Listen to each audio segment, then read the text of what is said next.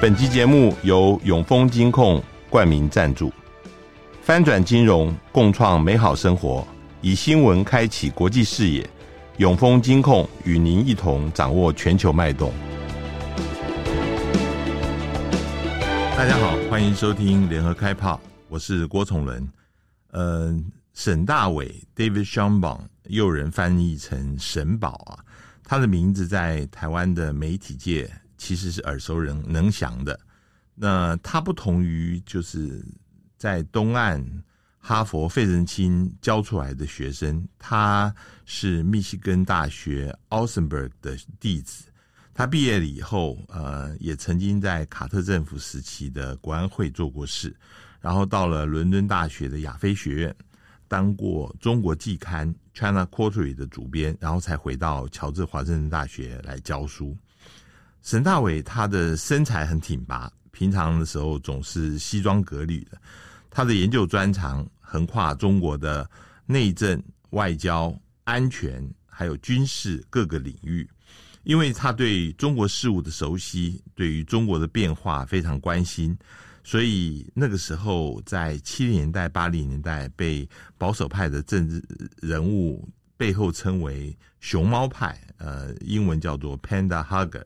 的议员，他尤其跟江泽民执政时候的国家副主席曾庆红的关系，尤其是特别好。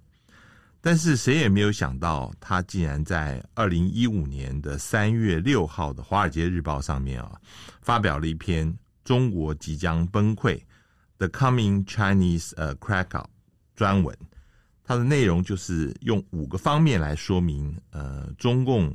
在的统治已经开始倒数计时，而习近平的铁腕治国只会让这个体制最后不堪重重负而而崩溃。那那个时候大家的印象都还是中国的崛起之势是没有办法挡的。嗯，大家记得那是二零一五年哦。那俨然中国要取代美国而代之。那他是首先看到。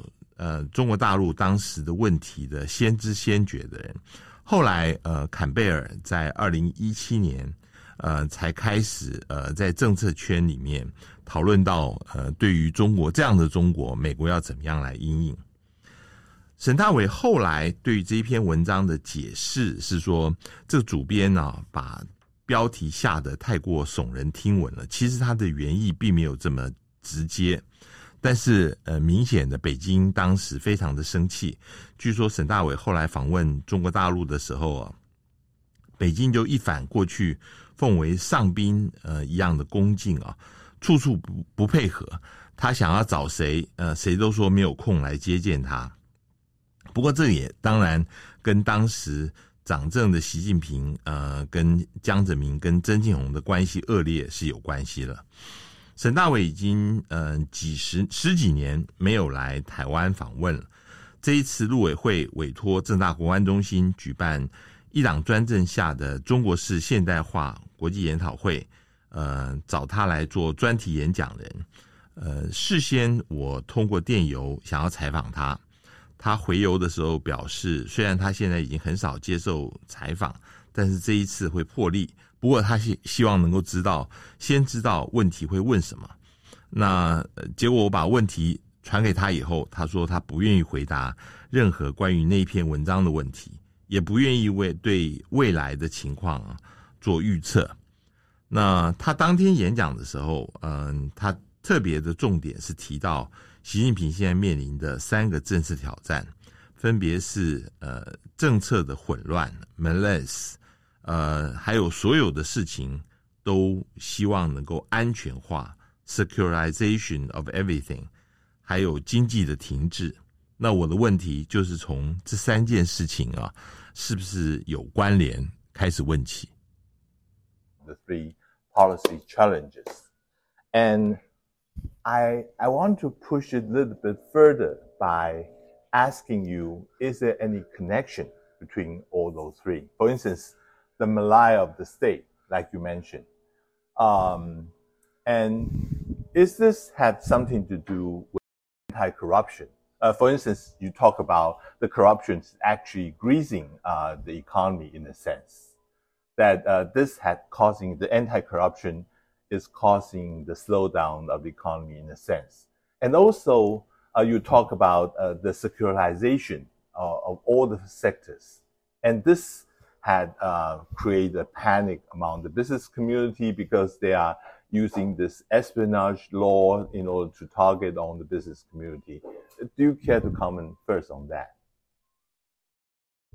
Well, of the um, if there's an, a linkage between these three elements that I identified in my speech, the um, malaise that basically affects society, mm-hmm. different groups in society um, that I identified. Um, secondly, the, um, the economic uh, indicators and um, the securitization. Sorry, securitization is second. Economic mm indicators. Yeah, I think the um, there is a connection between the three um, logically. So I would put the, the securitization is the independent variable that is driving the um, contraction of the economy and interactions with the outside world. Mm-hmm. And that in turn is affecting the malaise that is felt by many different sectors of society. Mm-hmm. So it's not that one is more important than the other, but if you're trying to analyze it in causal terms, amongst those three uh, variables, I would say it's the Xi Jinping's definition of securitization uh, across many of these sectors that is having the negative effects on economic growth and development and innovation. And then in turn, if there's not enough money and, and capital being generated in the economy, that affects uh, job opportunities and, for example, for youth, you know, youth unemployment rate being right. as high as it is. So right yeah, I think there is a link. That's an interesting observation I hadn't really thought about, but mm-hmm. I think if um, I would think of it in causal terms. The problem, right. or the, the variable that's driving all this, is the political definition of securitization. Okay. Right. It's not really national security. Right, right. This right. is political security. Right, right, right, And there's no accident that when Xi Jinping lists his 22 categories, mm-hmm. 政治是第一. Right, right. 政治是什么?政治是党. Right, right, right. so, you know, but uh, everything in the mainland now is securitized, and the counterespionage revised, I should say, counterespionage law this summer broadens the categories of so-called national security in a mm-hmm. very broad, elastic, and unclear buchinchu mm. kind of space, you know, um, for, in, including for academic exchanges. So you know, um,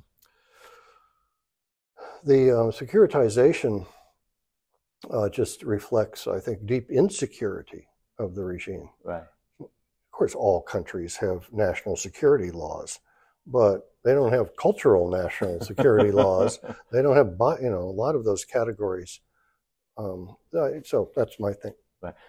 Um, but um, do you think there's a, a, also a reflection on what we're going to do about it. And there's a, probably going to be a reversal of the policy. Is that possible? No. okay, let me ask you about this, especially is that um, because usually they should have a third uh, plenary uh, being held sometimes uh, at the end of the year, but it's not going to happen.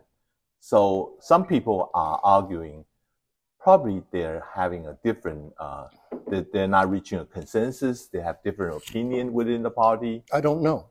I refuse right. to talk about the future. Right. Okay. Because it's unknowable. Right. Right. As I said in my speech, I learned long ago not to talk to journalists about the future mm-hmm. because journalists always want to know about the unknown. and I am a scholar, and I have learned long ago not to discuss what is not known. Mm-hmm. I can talk about the past. Mm-hmm. I can speculate about the present, but I will not entertain questions about the future. Okay. Um, let me talk about uh, what uh, the American perception had changed over the years regarding China. Mm-hmm. I mean, um, sure. There's really a big sea change of American thinking about China. Uh, I mean, instead of democracy, China had become a dictatorship and also a non-market economy. Um, you mentioned about this also in your talk, but I want to talk, uh, ask you further. Right. Why do you think that China has become what it is right now? Is it because of one person, Xi Jinping, or is it there's more structural factor here? Uh, are you asking about what the American perception of China is? Perception of you- China, how. China has become Yeah. uh, like it is right now. I mean, instead of becoming a democracy, had Never- a lot of people had hoped for, or uh, become a market economy, had a, uh, like a lot of people had hoped for, Mhm. and instead it's turned into the opposite side. Right. Uh, well, you know, you're asking why. First of all, I don't think there was ever any realistic expectation in the United States that China would become a democracy. Um, so, first of all, I challenge that assumption mm-hmm. mm-hmm. on your part. Americans have never expected that, except perhaps in the spring of 1989. But no, Americans have um, wanted um, and have worked towards the liberalization, ziyahua, mm-hmm. of the Chinese political system. Right. That is, Zuyohua and Minjuhua are very different things. Mm. Um, and China, until 2009, was moving in the politically more liberal direction. 95 to 2008, very specific years. Started midway into the Jiang Zemin mm-hmm. term. Mm-hmm ran to the end of the Jiang Zemin term and into the Hu Jintao era mm, mm. until 2009. Mm. When? Precisely, I can tell you, September, third week of September 2009, when they held the Sizhong Quanhui, mm, mm, fourth plenary session of the, uh, what was it, 16th Central Committee. Um, that was the end of the reform, reform era, political reform era. So in fact, it's not just under Xi Jinping that China has moved backwards politically. And economically, I would say it is under Xi Jinping that China has moved backwards. Hmm. Um, but politically, it began in the last three years of the Hu Jintao era. And it continued into the first, you know, really three, four years of the Xi Jinping era. But since 2015, um, uh, till the present, the Xi regime has become, you know, just really draconian Mhm. in Mhm. all the ways that I described in my speech politically. But uh, even under Hu Jintao, there was economic reform taking place. Under Wen Jiabao, Mhm. he was a real reformist. Mhm. Mhm. Um, he also called for political reform. Anyway, um, it's Xi Jinping who changed the trajectory of the economy. Right, right. Um, he wouldn't let Li Keqiang be a premier. He thought he, he has to control everything. Mm-mm. Xi Jinping has a control complex, you know. Shimadosha Kongjur, uh. you know, um, that's his problem, one of his many problems. He doesn't understand how to delegate uh, and uh, share, not just share power, but share decision making and, Mhm. and to uh, be advised by experts. Amongst the many things we understand about the decision making system in the mainland today is that um, the experts in different fields that used to provide their expertise to the leader no longer can do so. mm, mm. There aren't the channels to do Mhm. so, and there are great impediments to their speaking the truth to their leader. So the leader is working off of very incomplete and often inaccurate information, Mhm, mhm, mhm. and he's taking decisions on his own from his own brain and from information that's in- incomplete and inaccurate. Mm, mm, mm. But you know, basically, if you want to understand Xi Jinping, you have to understand ideology. He's a highly ideological leader. He does not trust the market. mhm, He mhm. doesn't trust any freedoms. Mm, mm, Uh, he doesn't uh, trust anything that can't be completely controlled. But uh, let me put down uh, to the bilateral relation between China and the United States. Mhm. When do you think that American is starting to realize that China has become adversary uh, rather than a partner that they can work with? Well, I would Oh, say mhm. it, it occurred in the last couple of years of the Obama administration. So it's also started with Xi Jinping, right? Yes. Mm-hmm. Mm, well, yes and no. Mm-hmm. Yeah, no. Xi Jinping who stood in the Rose Garden at the White House and told Obama publicly that they will not militarize the South China Sea. Right. Junshihua, Shihua, Mao Zheng Mm. Well, he promised him that in public. Mm. What have they done? Mm-hmm. So you know, it's hard to put an exact date on it, but by the end of the Obama administration, certainly in the second term, throughout the second term of Obama, Mhm. so 20, what was that, 2015 to uh, 19, uh, um, 2015. 15, Mhm. you know, they, there was already indicators that uh, China was going to become a, a much more adversarial challenge to the U.S. Hmm. Then Trump, clearly it's under Trump that uh, the United States began to identify China as an adversary. Mm, mm, mm. So, There is still some people uh, or a in, competitor. oh, competitor, right? There are, those are two different things, competitor and adversary. It's very important to distinguish Mhm. between those two terms. Um, so I think it's entirely correct to label China as a competitor. I call it in my own writings a comprehensive competitor Mm. across all functional areas Mhm. and all regions of the world. Mm. It's comprehensive. There is no area in which you can say the United States and China are partners. Mm. We are competitors in every area. Mm. But competitors are different than being an adversary. An Mm. adversary is almost the same thing as an enemy. Right. Diren Mm. and Dui Shou, right? That, uh, right, right, right. um, right. those are the same. You know, it's. I would not say that China is a Diren or a Dui of the United States today. Hmm.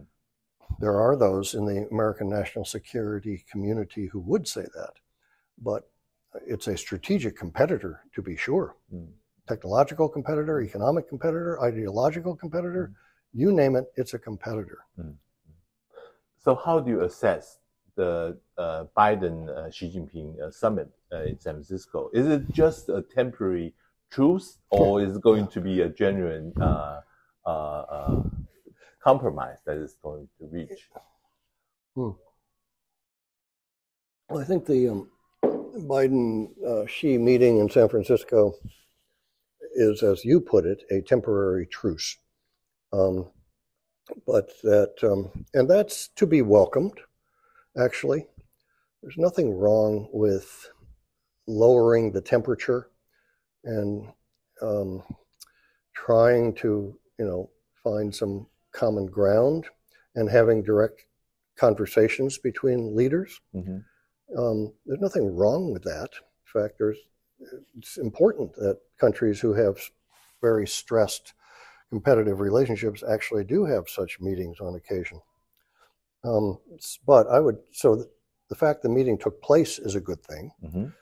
What was accomplished at the meeting? Not much. Okay. I find it, I found it very underwhelming, the outcomes that were announced, with the exception of the restoration of military to military communications. Mhm. That's very important Mhm. because of the potential for an accident between the two militaries, um, or even an accident between the PLA and other militaries in Asia, Mhm. to include the Philippines, to include Taiwan, to Mhm. include Japan, Mhm.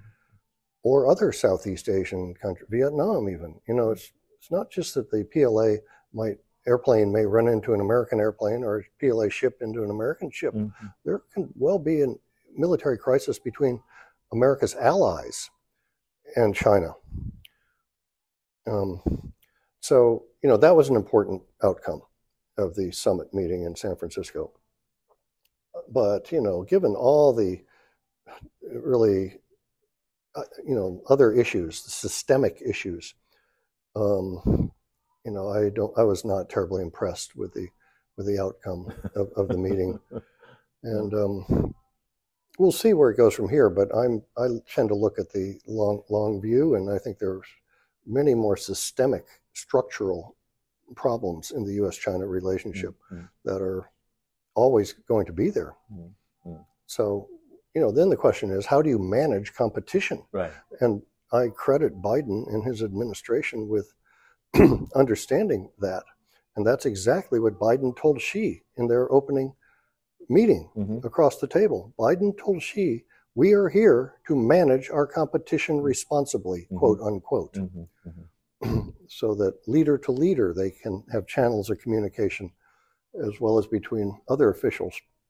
Because they, you know, that I think is very appropriate. Manage competition is the right way to approach competition. Mm. So right now we're in a period in the wake of the San Francisco summit, we're in a period where the managed part seems to be slightly more important than the competitive part. Mm, mm. But just give it a few months, especially especially going into an American election year. Um, you know, the, comp- the competitive elements of the relationship are going to uh, reassert themselves. exactly a year ago, uh, they also had the Bali meeting, and it doesn't go anywhere, right? Well, it didn't go anywhere because of the balloon incident. Right, right, right, right. it would have gone somewhere. And it's very interesting. Um, the Bali meeting was intended to begin a series of, of uh, bilateral exchanges between the two governments, beginning with Secretary of State Blinken's own visit to Beijing. Mhm. He was supposed to go to Beijing, I think just three weeks or so after Bali, 3 Mhm. four weeks. Mhm. Um, and that was to be the first of many cabinet level visits. But the balloon incident and the Chinese overreaction to, I repeat, overreaction. Not the Americans aren't the ones who overreacted to the Mhm. balloon incident. The Mhm. Chinese overreacted. Mm, mm, mm. Um, but anyway, their overreaction and f- froze mil- military to military. No, no, sorry, the mill mill ex- exchanges and dialogues were frozen before Bali. They've been they've been frozen when for three, Speaker Pelosi visit Taiwan. they, that's Right. right. So, but um, so the Bali meeting was intended to start a process of restarting c- channels of communication between the two sides. Balloon incident happened, therefore it was postponed until this summer. Only this summer did the two sides begin to have those cabinet level exchanges. Um, Secretary of Commerce Raimondo, Secretary of Treasury Yellen, um, um, went to China this summer, and um, Nicholas Burns, the American Mhm. ambassador in Beijing, has been given a little better access. Mhm, mhm. So, you know, this was a process that the two sides had hoped to start after Bali. So it took a year. So here we are today in the autumn of 2023 in a place where we had hoped, or the Biden administration had hoped it would be, um, what, 14 months ago Mhm, after Bali. mhm. So some people are saying that you can see how fragile the China uh, relations with the United States, and anything uh, if it's not balloon, then it must have something else will happen that would jeopardize this whole process again. Yeah, it's a very tenuous um, set of, of, of communications and interactions.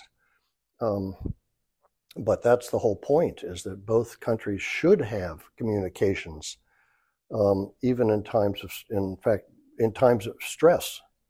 Um, so you don't just cut off, you know, exchanges unless there's, and, and dialogues unless there's a very good reason Mhm, for doing so. mhm. Um, so I'm sorry, what was your question? My question is, uh, this this uh, relationship Mhm. uh, rebuilt after uh, the San Francisco meetings, it's still It's- very fragile. I, I mean, Yeah. uh, the, the question Right. I want to push at Right. is that um, China had been emphasized uh, on the Taiwan issue a lot uh, during this meeting. And I, I know you don't want to get into the internal politics, but this is a real issue between China and, and United States. Yep. And um, the U.S. had warned China not to interfere with um, the Taiwan elections. But um, my concern is Mhm. after the election, is there anything that um, the U.S. and China can work it out its relations and not turn into a crisis? Well, uh, you know, I don't know what to say. It, that's future speculation. I refuse Right, right, to right, right, I know. speculate about the future. Right, right, So I'm just not going to go there. mm, Depends who's going to be elected. right. Depends on the mainland's reaction to the person that, that is elected. Mm. and the party that is elected, and even despite the president, you know, there's still a question of the Li Yuan. Right, right, right. So You know this issue very well. I, no, I wouldn't call. I'm no Taiwan expert. Mm. Uh, I intentionally, 20 years ago, made the decision not not to follow Taiwan affairs closely. it's too complicated and it takes full time. Mm. So I left. I leave that to my other colleagues, who who have the time and the knowledge. I'm not a Taiwan expert. Uh, uh, Let me ask you uh, another thing. Um, the Chinese always like like to use the historical uh, example. Mhm. For instance, a passing figure to comment on the current politics. You write about uh, the death of uh, President uh, Jiang Zemin uh, in Foreign Affairs, and you also see that people have turned in a great number to mourn uh, the death of the Prime Minister Li Keqiang. What is that telling us about what they're thinking about the current leadership? Well, I I didn't write anything about Li Keqiang, but I have read reports of the. You, you, The write mourning. about Jiang Zemin, right? I wrote about Jiang Zemin, Right. not Li Keqiang, Mm. but I have read reports of the of the sense of grief, grief Right. that Chinese people have expressed over Li Keqiang's death. Well, Li Keqiang, I think, was seen to be a by the Chinese people an economic reformer who was not allowed to become Mm, an economic reformer, you know. But um, he's viewed positively, I think, as was Wen Jiabao. Mm. Um, so, and the youth, I think many younger people uh, respected Li Keqiang. Li Keqiang has a, had a career in the Gongqing Tuan, you know, in the uh, Communist Youth League. mhm, He was a Tuan Pai mhm, um, politician. He was popular. He went to Beida mm, a little bit after I went to Beida. mhm, Um, but he's been very popular with intellectuals and Mhm. with younger people mhm, and with economic reformers. Mm. So, you know, if you look at China today, there's no economic reform, very little economic reform. The intelligentsia is muzzled. The educational system has gone backwards. mhm, So Li Keqiang, um, and he has a law degree, mhm, believes in the rule of law. mhm. you know, there are a lot of elements that his uh, background and personality illustrated about what China needs.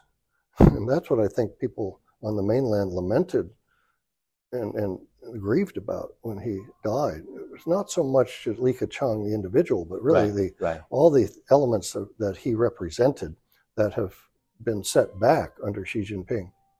And Li Keqiang himself was set back by Xi Jinping. Xi Jinping would not let him run the economy, mhm, which is what the premier of the state council is supposed to do. mhm, mhm, That's his job. Mm. Well, it started with the third plenum uh, 10, 12 years ago. You know, um, if you go back and you read that document, um, Xi Jinping took over the economy like he's taken over everything else. He's made a lot of mistakes. So you, when you uh, having your talk, you, you mentioned about the Chinese word it's called 外应内软. And do you think that is exactly what's happening in China these days? I mean, uh, actually, Xi Jinping is not as strong as people had been uh, uh, uh, thinking. Yes, that's what I just argued in my speech. So I can't say anything more than what I Mm. already said in my Mm, speech. mm, mm, But yes, that's what I was arguing in the speech. mm, mm, There's a kind of outside facade that masks the in, internal reality. You know, I, you know, I'm not going to repeat what I already said in my Mhm. speech. mm, mm, mm.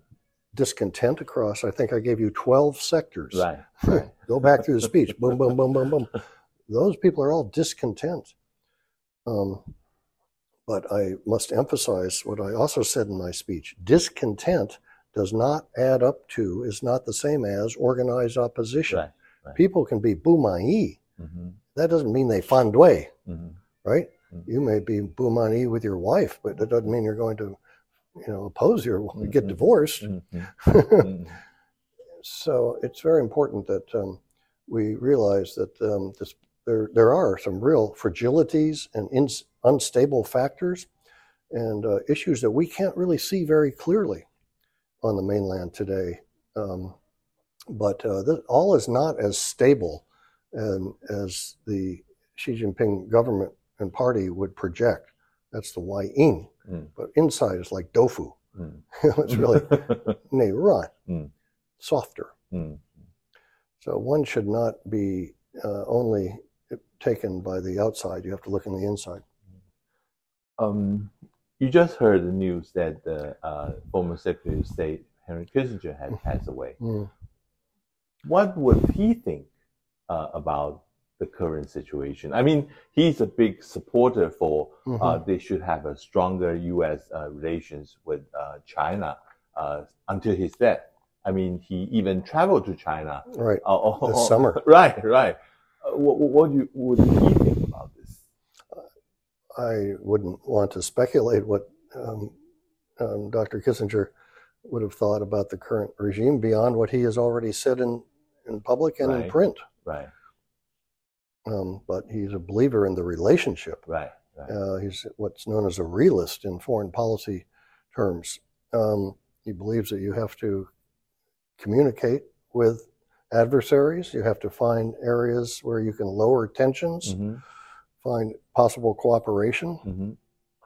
uh, he had what was the term he coined in um, his book? Um, not coopetition. That's my term. Coopetition. I get intellectual property rights for, for that. But uh, Kissinger called it, I forget his term. Anyway, um, you know, he he said publicly that the Xi Jinping regime has not been doing China any favors. Mhm, But that doesn't mean you stop trying to talk. You don't talk to them. mhm, mhm, mhm, So mhm. you know, I can't, I wouldn't want to speculate about what, what he thinks. Um, Mm. But uh, it's a sad thing that he's passed away. He was a Mm. great, great statesman and a great intellect Mm. and a great scholar, and he did a, a great deal for for the United States and um, and for Asia. Mm. I wouldn't say he did a whole lot for Taiwan, though. right. Oh, um, finally, uh, I mean, uh, Yuan Yi had just said uh, you're you're planning to write a book, a new book. Uh, Mhm. What would be the theme uh, about the new book? Well, you'll have to wait until the book gets, fin- uh, gets finished and is published. Uh, But- but, but but this is uh, It's oh, about American China policy oh really okay okay over many decades. So it's a kind of historical book about how the Americans have engaged and now disengaged Mhm. from China. Mm. Okay. Thank you very much uh, for your time. Yeah, sure. My pleasure. And uh, so hope thank you can... to Lianhe Bao. I used to, Lianhe Bao is a very important publication here in Taiwan. I used to be a, a regular reader of it Okay. uh, Thank when you. I lived here. And um, how long have you worked for Lianhe Bao? Uh, for more than a dozen years. I used to work for China Times until they were bought by Wang Wang. Oh, That's right, another right. thing. right.